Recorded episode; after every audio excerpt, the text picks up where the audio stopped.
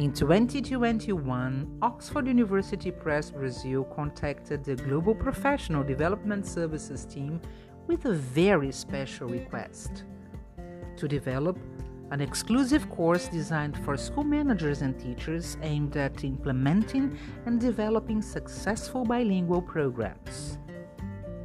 In 2022, we are pleased to announce the launch of Bilingual Education Theory and Practice.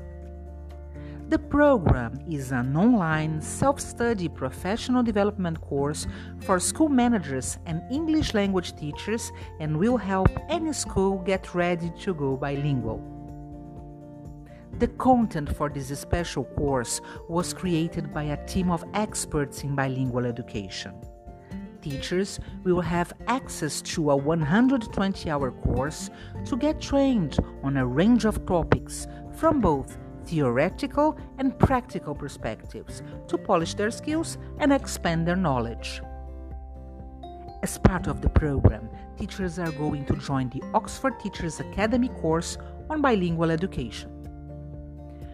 Managers will also have the opportunity to discover the benefits and key features needed to implement and develop a successful bilingual program.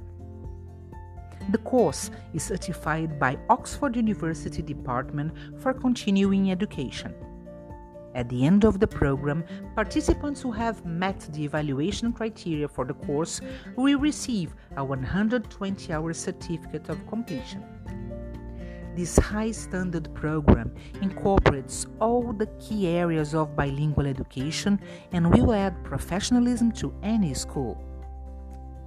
We are passionate about making a real difference in education and listening to the market to provide high quality solutions for professional development is one of our main goals. Join us on this journey. There is a lot more to come.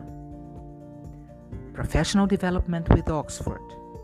Connect, learn, grow.